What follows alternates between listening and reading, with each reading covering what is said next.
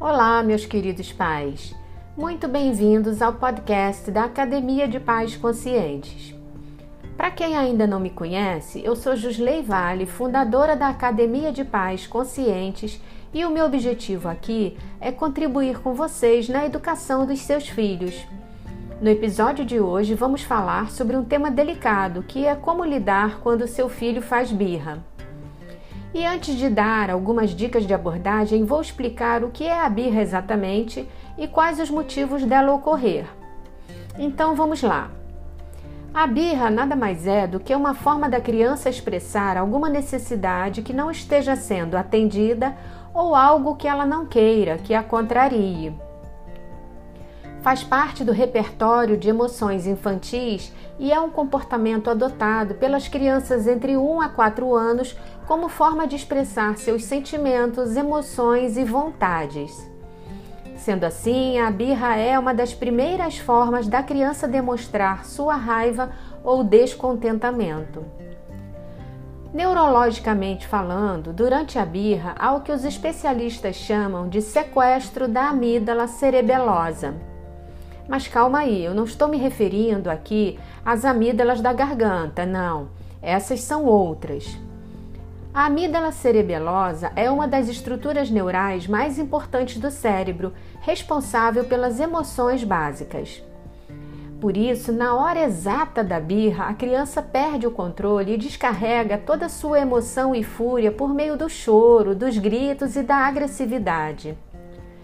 Pode não parecer, mas podemos dizer que a birra já é o início do desenvolvimento da inteligência emocional dos pequenos.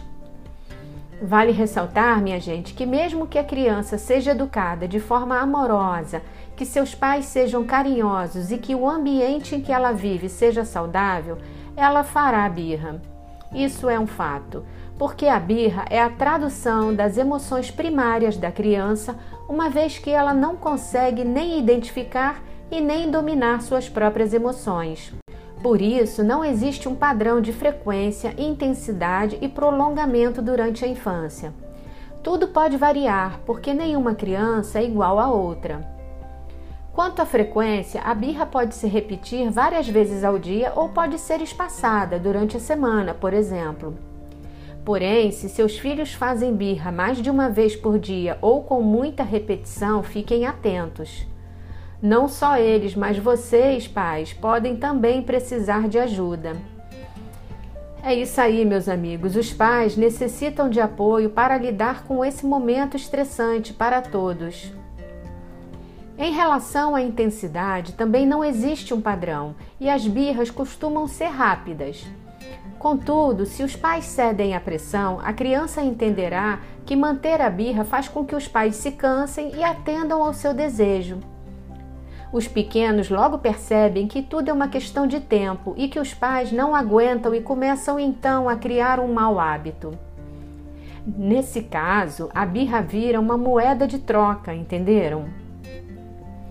Falando sobre o prolongamento, normalmente a birra não se arrasta por toda a infância, mas há casos em que a criança, mesmo depois de crescida, mantém esse tipo de comportamento com algumas variáveis, como por exemplo, dando de ombros, batendo pé, fazendo bico, batendo portas.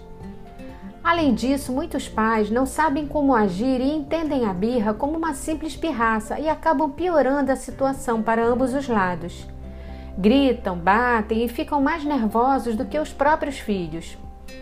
Por esse e outros motivos, vocês, pais, podem se preparar para lidar com tal situação e mostrar para a criança que o mundo lá fora não é reativo aos comportamentos dela, que nem todo mundo será de acordo com seus desejos e que manter essa postura só irá prejudicar a própria criança quando adulta. A frustração, quando não bem administrada na infância, pode, por exemplo, levar o adolescente a buscar pelas drogas como forma de compensação aos seus desejos não atendidos. Por isso é importante que os pais não reforcem esse comportamento cedendo às birras. Eu vou aproveitar e dar algumas dicas de abordagem para facilitar a vida de vocês. Dica número 1: um, não gritem ou briguem, porque essa atitude vai deixar a criança ainda mais nervosa. Fale claramente que está entendendo que algo a incomoda e respirem juntos. Mostre empatia. A segunda dica é acolher a emoção da criança. Conversem e tentem manter a calma, demonstrando que vocês estão ali para ajudá-la. Isso não significa, gente, que o desejo da criança será atendido, mas entendido. Uma boa saída é pedir um abraço, por exemplo, a fim de quebrar o padrão da raiva. A dica número 3 é esperar a criança se acalmar para então iniciar o diálogo de entendimento entre as partes. Não adianta insistir enquanto a birra estiver no ápice. Cabe aos pais, adultos da relação, manterem o autocontrole. Impor limites é a quarta dica, porque alguns comportamentos abusivos durante a birra não podem ser aceitos, e além disso, onde não há plateia, não há show. Por exemplo, no caso de criança que bate nos pais. É necessário um limite e algumas vezes um não só pode como deve ser dado. A quinta dica é garantir a segurança, cuidando para que ela não se machuque na hora da birra, quando há o encharcamento de hormônios no cérebro e a criança não possui neurônios suficientes para realizar as conexões neurais que a tragam de volta ao controle. Normalmente, os pais se sentem forçados a ceder ou ficam envergonhados na hora da birra. Por isso, sair para um local reservado, para que não haja julgamento nem críticas de terceiros, é uma ótima opção. Embora pareça difícil, aproveitem porque esse momento é um momento de aproximação e uma ótima oportunidade de aprendizado para ambos os lados, pais e filhos. Observem bem a rotina da criança, porque às vezes a birra é um sinal de fome, de sede ou de cansaço. Lembrando que os pequenos não conseguem se expressar racionalmente e por isso a birra é um comportamento normal durante o desenvolvimento da criança e uma grande chance para os pais investirem na construção da personalidade e na educação emocional da criança. Todo dia você deve se perguntar se precisa estudar para ser pai ou ser mãe. Eu vou responder que sim, precisa se aprimorar.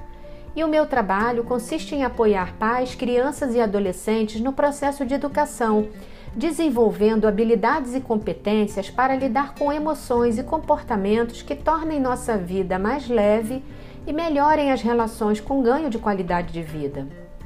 Eu também sou mãe e estou aqui para caminhar junto com você nessa jornada.